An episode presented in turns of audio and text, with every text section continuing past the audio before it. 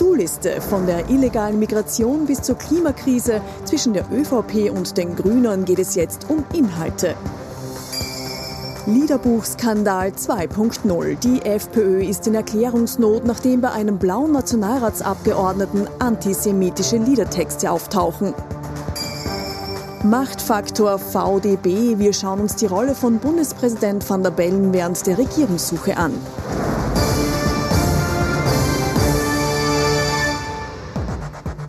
Sonntagabend, 22.20 Uhr. Ich freue mich, dass ich Sie heute wieder zu unserem politischen Wochenrückblick begrüßen darf. Sie wissen, nur echt mit unserem Politikexperten Thomas Hofer. Guten Abend und herzlich willkommen. Und unserem Meinungsforscher Peter Heik. Auch Ihnen einen schönen Sonntagabend. Recht schönen herzlich willkommen. Hallo.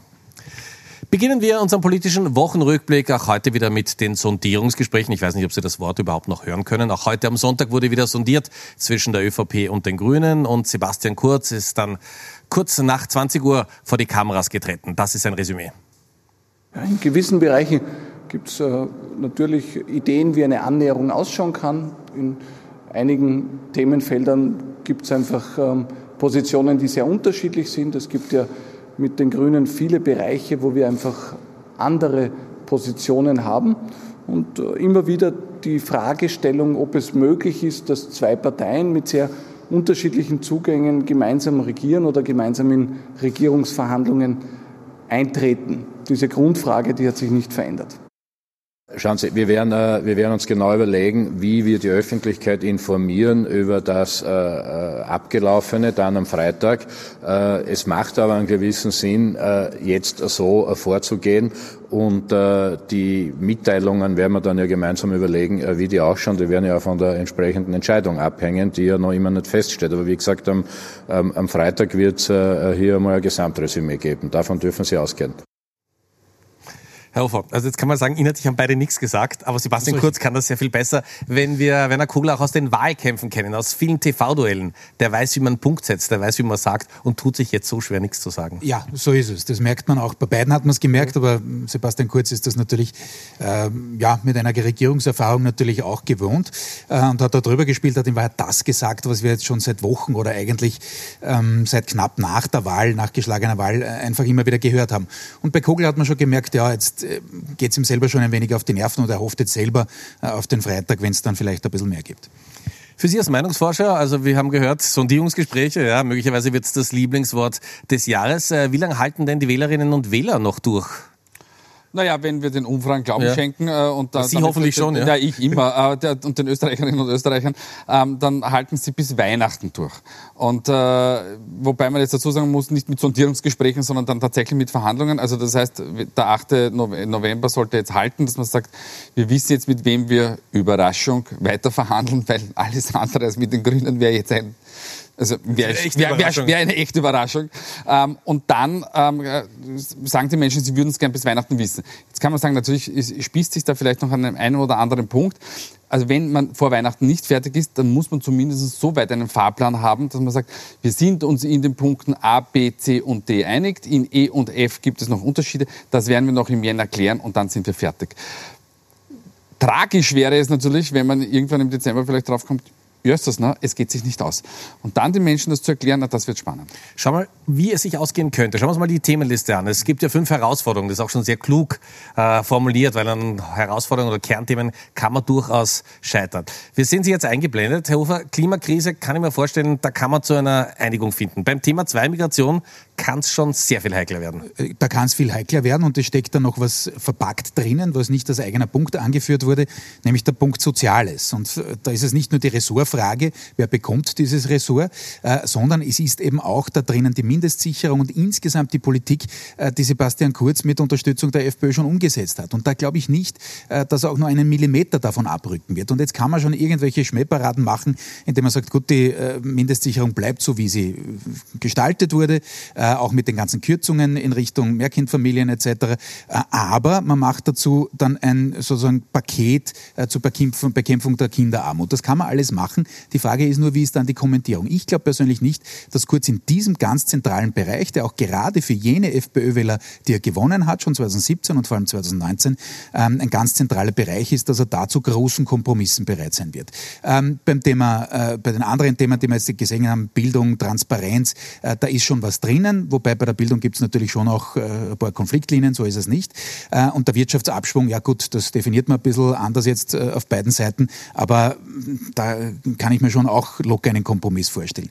Die Frage ist wirklich, wie weit die Grünen äh, bereit sind, bisherige Positionen aufzugeben, eben in den Bereichen, die für Kurz wichtig sind, dass er im Umkehrschluss sicherlich hergehen wird und sagen wird, beim Thema Klima und, und, und Umwelt gebe ich einiges her, muss jetzt da nicht die CO2-Steuer sein, da wird er dafür zurückschrecken, aber da wird er natürlich den Grünen schon einiges an Spielraum lassen.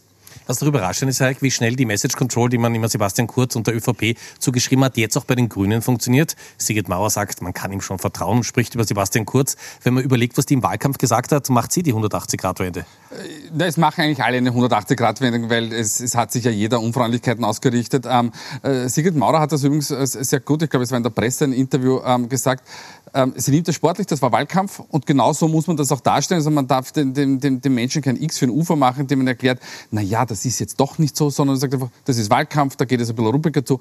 Wir nehmen das sportlich, ähm, jetzt ist es anders und ich glaube, es war auch Kogler selbst oder, oder Sie in einem Interview, das weiß ich jetzt nicht, ähm, die gesagt haben, naja, wenn man einen Menschen dann näher kennenlernt, dann, dann verändern sich schon die... die Hebern die, war das. Von, Hebern, ja. Richtig. Hebern ja. war das richtig.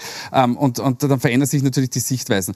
Ähm, spannend war, dass dieser Tag ein Interview von, von Josef Püringer und, und Rudi Anschober, die ja lang miteinander in Oberösterreich koaliert haben und die schon so eine Rutsche gelegt haben, eine inhaltliche, weil sie gesagt haben, also Püringer hat das gesagt, äh, ehemaliger Landeshauptmann von Oberösterreich, ähm, es geht eigentlich darum, dass man, es hat die Position A von der Partei und die Position B von der anderen Partei und jetzt ist es wichtig, eine Position C zu finden, wo sich diese findet. Und das ist schön, schön entriert. Absolut, bin ich völlig d'accord. Und wenn beide wollen, geht sich das auch aus, gar keine Frage. Kogler und viele, die meisten Grünen, wollen auch wirklich. Ähm, Natürlich muss man aber auch jetzt bedenken, glaube ich, von beiden Seiten, wie sich das entwickelt dann, wenn man mal in einer Regierung ist. Und da gibt es eben schon einige Fallstricke. Ich weiß, ich mache immer da den Spielverderber, aber ich weise trotzdem darauf hin. Unter anderem haben Sie äh, genau deswegen und eingeladen. Ein, ja. ja. Und eines muss man halt schon auch sagen, ähm, also ich kann mir schwer vorstellen, dass die beiden so in die Regierung gehen und nicht gesamthaft alle beiden zusammengenommen, was die Wählerklientel und den Wähleranteil äh, angeht, nicht ein wenig zurückgehen. Äh, es ist völlig logisch, denn natürlich hat die ÖVP vieles vom freiheitlichen Lager äh, bekommen. Äh, die FPÖ tut zwar alles, dass das äh, auch so bleibt und vielleicht noch weiter der, der Zustrom in Richtung ÖVP ist, aber das ist das zweite Thema heute Abend. Ähm, und auch bei den Grünen ist es natürlich so, dass ich mm, ja ein wenig zweifle, dass sozusagen in dieser Zusammenarbeit dann über fünf Jahre möglicherweise, dass wirklich diesen Wähleranteil halten kann. Denn man hat nur, und das muss man schon sagen, sechs Mandate überhand. Das ist im Übrigen die einzige oder die kleine Hoffnung, so am Rande der Neos, dass sie vielleicht doch noch irgendwie ins Spiel kommen.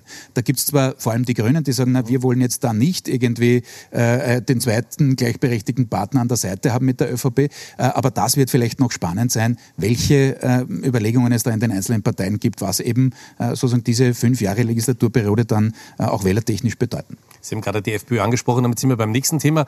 Wieder mal ist die FPÖ mit sich beschäftigt und wieder mal ist die FPÖ in dieser Woche mit einer Liederbuchaffäre konfrontiert. Judenfeindlich, extrem obszön und die Nazizeit verherrlichen. So klingen Lieder aus einem Liederbuch, das eine Grazer Burschenschaft vor 14 Jahren der schlagenden Schülerverbindung Penales Chor Austria zu Knittelfeld geschenkt hat. Der blaue Nationalratsabgeordnete Wolfgang Zanger war bis vor zwei Jahren Altherrenobmann der Schülerverbindung. Und er hat das Buch zu Hause. Verwerflich findet er das offenbar nicht und schreibt auf Facebook.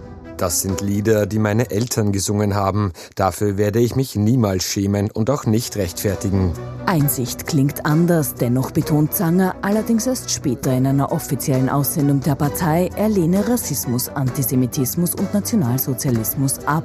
Bei der Kronenzeitung, der das Liederbuch zugespielt wurde, hält man das für nicht glaubwürdig. Er hat gesagt, er distanziert sich nicht davon, weil er sich gar nicht davon distanzieren kann. Er hat es ja immerhin nicht geschrieben. Also das finde ich schon einen eigentlich sehr eigenartigen Zugang. Und dazu muss man halt auch sagen, Wolfgang Zanger ist ja auch kein Unbekannter. Der ist ja schon mehrmals verhaltensauffällig geworden. Er hat vor Jahren in einem Interview gesagt, es gibt durchaus gute Seiten am Nationalsozialismus. Genau wie Zanger ist auch FPÖ-Urgestein Andreas Mölzer Mitglied der Penales Corps Austria. Obwohl alle anderen Parlamentsparteien Zangers Rücktritt fordern, lehnt Mölzer jegliche Konsequenzen Konsequenzen für Zanger klar ab. Ich glaube, die Stellungnahme, die es bis jetzt gibt von der steirischen FPÖ, die sagt, das geht uns nichts an. Das ist weder von uns verantwortet, noch wollen wir das. Es geht uns nichts an. Das ist die richtige Haltung. Muss wieder Hofer durchgreifen gegen jemanden, der ein Geschenk gekriegt hat, irgendein vielleicht unpassendes oder geschmackloses. Wäre doch lächerlich, muss ich sagen. Auch in der Bundespartei versucht man die Sache herunterzuspielen und stellt sich demonstrativ hinter Zanger. Dennoch bringt die steirische Liederbuchaffäre für die Freiheitlichen ein unschönes Déjà-vu. Denn schon 2018 gerät der blaue Spitzenkandidat Udo Landbauer wenige Tage vor der niederösterreichischen Landtagswahl wegen einem Liederbuch mit antisemitischen Texten in Bedrängnis. Norbert Hofer hat sich heute versucht, so ein bisschen zu distanzieren, wobei die Betonung versucht liegt. Ja, ihr Gesichtsausdruck sagt eh alles. Eines, glaube ich, können wir jetzt sagen, äh, Koalitionsgespräche mit der ÖVP ausgeschlossen ab jetzt, oder? Oder ganz, also, ganz schwer? Äh, ganz, ganz schwer. Ja. Also das ist jetzt wirklich etwas, wo man sagen muss, die FPÖ manövriert sich da in eine Sackgasse rein, das nur so rauscht. Ja? Äh, das ist absurd. Also der Herr Mölzer, die ja, Rechtfertigungen, auch von Hofer, auch vom Generalsekretariat, sind einfach absurd und abzulehnen. Das ist einfach keine adäquate Reaktion.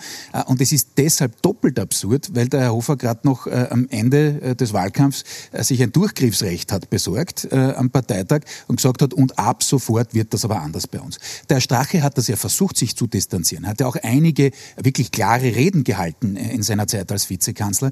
Und man muss jetzt einfach sagen, äh, der Hofer hat einen rausgehaut, nämlich den Herrn Huber in, in Niederösterreich, äh, aufgrund eines länger zurückliegenden äh, Tweets. Ähm, okay, und seither ist nichts mehr gefolgt. Und das jetzt, diese Verteidigung und die Rechtfertigung des Ganzen, das geht einfach nicht. Und das minimiert eben wirklich nahe Null äh, die Chancen der FPÖ, da doch noch irgendwie in die Regierung zu kommen. Ich glaube sogar so, ähm, dass äh, die FPÖ um diesen Umstand wissend jetzt sagt, okay, jetzt ist eh schon wurscht, jetzt lassen wir es, jetzt möchten wir da nicht noch weiteren äh, sozusagen Höhe haben in unseren eigenen Reihen äh, und jetzt haben wir den Hut drauf.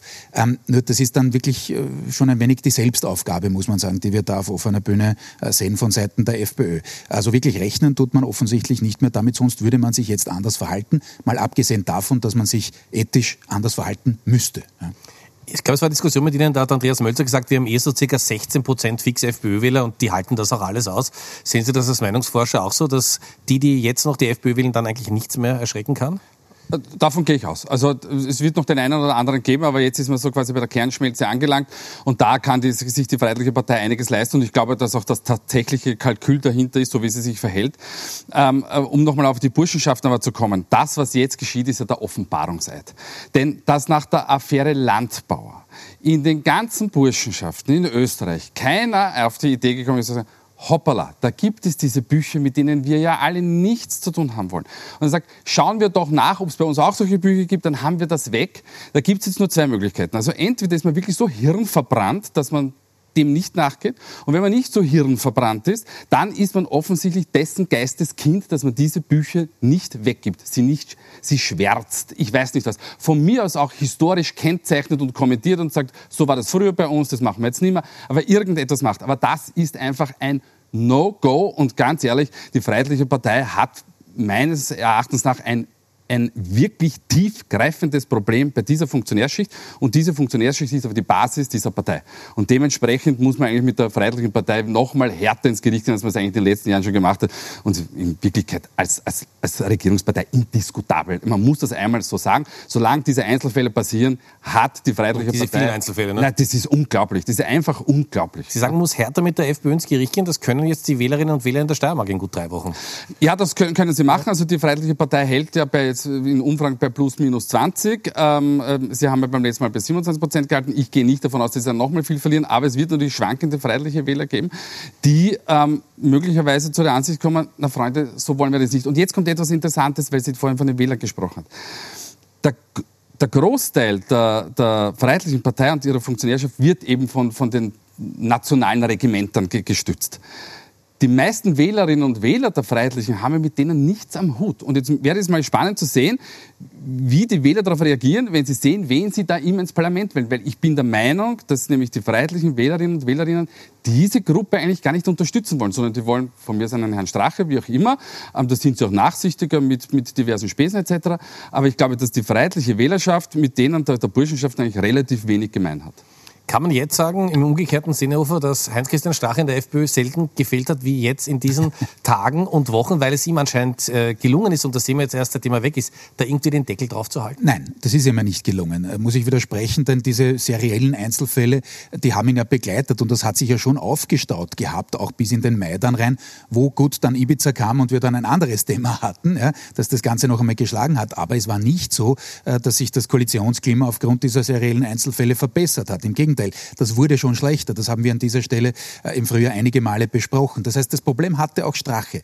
Das Thema ist nur, und der Kollege Heike hat es ja angesprochen, die FPÖ kommt dort nicht raus. Sie kommt aber strukturell nicht raus, weil ich ja absolut der gleichen Meinung bin. Die Burschenschaften sind nicht nur irgendwie ein Teil der FPÖ, sie sind Sie sind ja, der, der, der Kern eigentlich, äh, was die Funktionärsschicht angeht. Ich äh, gab jetzt gerade wieder Zahlen, dass es noch nie einen so hohen oder kaum noch einen so hohen äh, Burschenschafteranteil im, im Parlamentsclub der FPÖ gab. Und ja, es ist natürlich so, dass das kein Abbild ist jetzt der Parlamentsclub der freiheitlichen Wählerschaft, weit entfernt davon. Das ist zwar bei anderen Parteien teilweise auch so, aber bei der FPÖ ist es einfach ein echtes strukturelles Problem. Und Hofer hatte eine Chance, de facto mit diesem Durchgriffsrecht zu sagen, okay, ab sofort wird wieder wirklich jeder ausgeschlossen, der in diese Richtung rausgrast oder rausgegrast hat äh, und er hält es jetzt nicht, nicht. Das war ein Fall, wo er das gemacht hat und seither wieder nicht.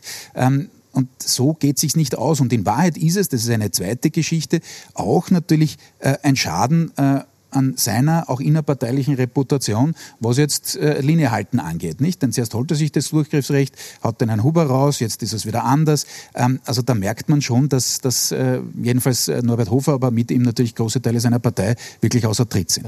Wie sehr beschädigt ihn, dass das dritter Nationalratspräsident der ist? Also gibt es ja massive Kritik von der Kultusgemeinde. Oskar ja. Deutsch hat heute den Rücktritt gefordert. Ja, natürlich. Das wird sich auch, nehme ich mal an, auch intensivieren in den nächsten Tagen, äh, dass da der Druck auf die FPÖ und auch auf ihn eben als Nationalratspräsident noch einmal kommt das kann man schon irgendwie aussitzen. Nur noch einmal, der Kollateralschaden, und das ist fast verharmlosend, was ich jetzt sage, ist natürlich genau der, dass das, was der Kollege gesagt hat, äh, einfach eintritt, dass auch diejenigen, die in der ÖVP noch sagen, na, vielleicht ist es ja doch noch eine Option, gibt es doch inhaltlich die größten Schnittmengen äh, in Richtung der FPÖ, dass die schon langsam auch verstummen, diese Stimmen, weil sie einfach wissen, mit dieser Partei ist in dieser äh, Form, in dieser ja, sozusagen Zusammensetzung dieser Ausprägung kein Staat zu machen machen wir jetzt inhaltlich einen unglaublich weiten Sprung, nicht von der FPÖ zu Alexander van der Bellen. Der Sprung geht sich in unserem Wochenrückblick aus. Alexander van der Bellen, und wie hat er die Rolle während der Sondierungsgespräche angelegt? Mein Kollege Florian Tietze hat sich das mal ganz genau angeschaut.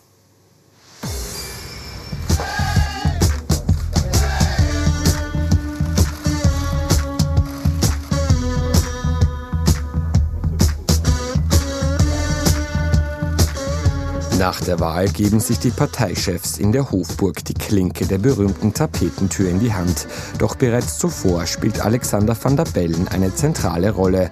Einen Tag nach dem Auffliegen des Ibiza-Skandals versucht der Bundespräsident der schockierten Nation Mut zuzureden. Es sind beschämende Bilder und niemand soll sich für Österreich schämen müssen. Ich möchte in aller Deutlichkeit sagen, so sind wir nicht. Sätze, die weit über die Landesgrenzen hinaus Beachtung finden. Und auch nach der Neuwahl hält sich der Bundespräsident beim Regierungsbildungsauftrag an Sebastian Kurz nicht zurück und stellt eine klare Forderung. Erstens bin ich überzeugt, der Umgang mit der drohenden Klimakatastrophe sollte ganz oben auf der Agenda stehen.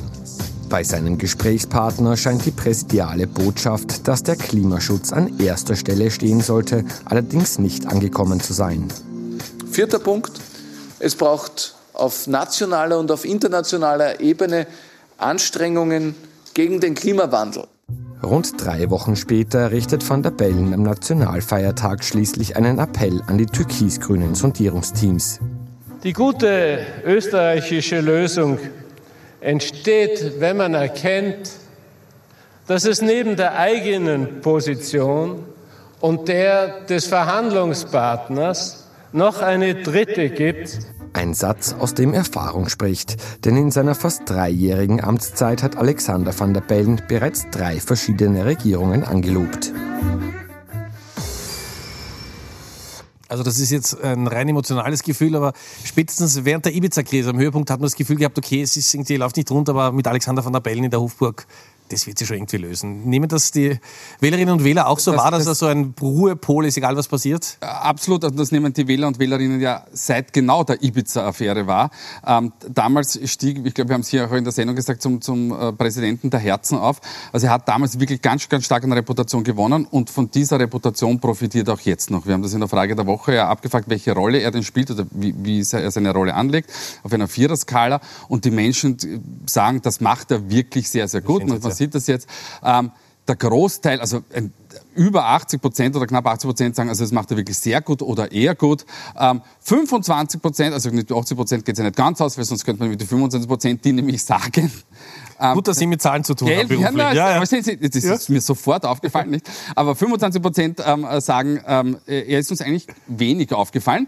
Und das ist fast das größere Kompliment, ähm, weil er offensichtlich da, da gut durchleitet. Es gibt eine Gruppe, die ist nicht davon so überzeugt, und das ist Überraschung, die Freiheitlichen, wobei man jetzt die Frage stellen muss, was werfen die Freiheitlichen Van der Bellen jetzt in dieser Funktion vor, außer dass er sie nicht mehr oder weniger hinein einlädt in, in, in, diese Regierungsverhandlungen.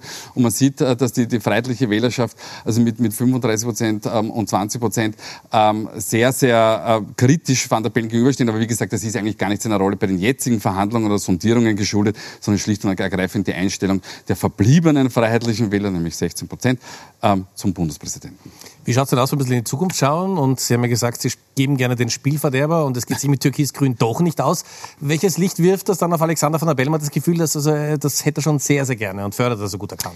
Ja, wobei das würde jetzt, glaube ich, nicht ihm angelastet, nicht? Und ich sage nicht, dass es so kommt. Im Übrigen zu dem, ja. zum Zeitablauf äh, Türkis-Grün, wenn sich's ausgeht, dann glaube ich schon noch, dass Weihnachten äh, ein Zeitpunkt ist, wo man dann die Landung äh, zur Landung ansetzen kann. Gar keine Frage. Hier stehen auf jeden Fall. Ja. Wenn wenn sich's nicht ausgeht, na, dann sind wir irgendwann im nächsten Jahr. Aber dann wird die Frage sein, was passiert bei der SPÖ potenziell nach äh, der Steiermark-Wahl etc. etc. Aber gut, das war jetzt nicht die Frage. Bei Van der Bellen glaube ich nicht, dass das jetzt so ein, ein dramatischer Dämpfer für sein Image wäre. Äh, vielleicht wäre unglücklich drüber, das weiß ich nicht, wie sehr das zeigen würde, keine Ahnung. Und auch die aber, Handlungsoptionen inhaltlich wären dann schwer, logischerweise. Natürlich, aber er würde klarerweise dann versuchen, das zu spielen, diese Rolle zu spielen, die er eben seit, spätestens seit Ibiza äh, wirklich sehr gut hinbekommt, nämlich äh, jenen der, der, der Krisenfeuerwehr, dass er sagt, so gut, stabile Regierung. Ähm, natürlich hätte er schon seine massiven Probleme, glaube ich, äh, wenn es in Richtung, aber das zeichnet sich jetzt wirklich nicht ab, äh, in Richtung einer Neuauflage von, von äh, Türkis-Blau kommen würde. Das wäre ihm vielleicht dann sehr unrecht. Äh, aber äh, ich glaube nicht, dass jetzt das äh, ein, ein, ein Image-Schaden für ihn wäre. Kommt es nicht oder käme es nicht zu Türkisgrün kommen wir wie gewohnt am Ende der Sendung zu den Top und Flops. Wir haben Thomas Hoff und Peter Heik, die beiden Herren, getrennt voneinander gefragt, wer in dieser Woche besonders positiv aufgefallen ist und wer es durchaus hätte besser machen können. Wenig Übereinstimmung in den letzten Wochen. Schauen wir mal, wie es diesmal ausschaut. Ja, also es ist erkennbar, ja. Beim, beim Flop gibt es, glaube ich, ja. eine Übereinstimmung. Ja. ja. Ähm, ich habe den Nichtraucherschutz äh, äh, oder das Nichtrauchen an, an, äh, an erste Stelle gestellt, weil ich glaube, dass es wichtig ist, ist, ist Sie schauen, weil ich ab und an eine Zigarre rauche, vollkommen richtig. Ja. Ähm, aber ich halte es trotzdem äh, für, für, für, für richtig. Ähm, und ich glaube, es wird auch, in, in, in, wird auch gut umgesetzt und auch angenommen. Und ich glaube, in einigen Jahren, Kollege Hof ist ein, glaube ich, vehementer Befürworter des, des Nichtraucherschutzes, aber ich glaube, in einigen einigen Jahren werden wir darüber reden. Also wirklich, wie konnten wir je darüber diskutieren? Wir werden Sie nochmal fragen, wenn Sie im Jänner vor einem Lokal Frierend rauchen mussten, ja? wie Sie es dann einschätzen. Eine sicher nicht. Flop der Woche, ja. eh klar. Ja. Äh, bei mir ist es der Herr Zanger, ad personam. Ja. Hätte auch der Herr Hofer dort stehen können. Aber ich glaube schon, diese Art der Reaktion, der jenseitigen Reaktion des Herrn Zanger auf das Ganze und äh, wie es auch die Frau Vettermann von der Krone-Zeitung schon im Beitrag gesagt hat, war nicht das erste Mal in seinem Fall. Äh, ja, das ist der Flop der Woche gesetzt, gibt's nichts anderes. Den Herrn Burkhoff, für den, die nicht so präsent haben, ähm, einfach deshalb, weil er jetzt zurückgetreten ist, äh, eben in seiner Rolle im äh, britischen Unterhaus. Also der hat schon wirklich Demokratie lebbar gemacht, finde ich, und auch nachvollziehbar. Äh, nicht nur durch seine ja, äh, sehr starke ja, Aussprache des Order. Ja. ja. Ähm, die Recherchegesetze, glaube ich, aus dem 17. Jahrhundert gefunden und so. Also, ja muss echt sagen, Chapeau, das war eine Rolle und er hat sich auch sehr gewandelt in seiner Karriere, muss man sagen. Äh, und deswegen ist es der Top der Woche. Er ist gegangen, schade drum, äh, aber äh, tolle Leistung. Ich, ich glaube, John Burger hat es zum zweiten Mal oder zum dritten Mal sogar in unsere Sendung geschafft. Also das ist wirklich ein, ein, ein tolles Statement. Also hoffen wir, dass in London die Champagnerkorken knallen, wenn er die Sendung Was sieht. Ich darf mich ganz herzlich bei Ihnen bedanken. Ich kann Ihnen zwei Sachen versprechen. Nächste Woche am Sonntag sehen wir uns wieder um 22.20 Uhr und wir werden garantiert auch wieder über die Sondierungen sprechen, weil am Freitag ist ja die Deadline. Schauen wir, was die ÖVP und die Grünen dann verkünden. Wir freuen uns auch, wenn Sie in den Podcast unserer Sendung reinhören. Den finden Sie auf unserer Homepage auf ATV.at. Sonst angenehmen Sonntagabend noch. Auf Wiedersehen. Bis nächste Woche.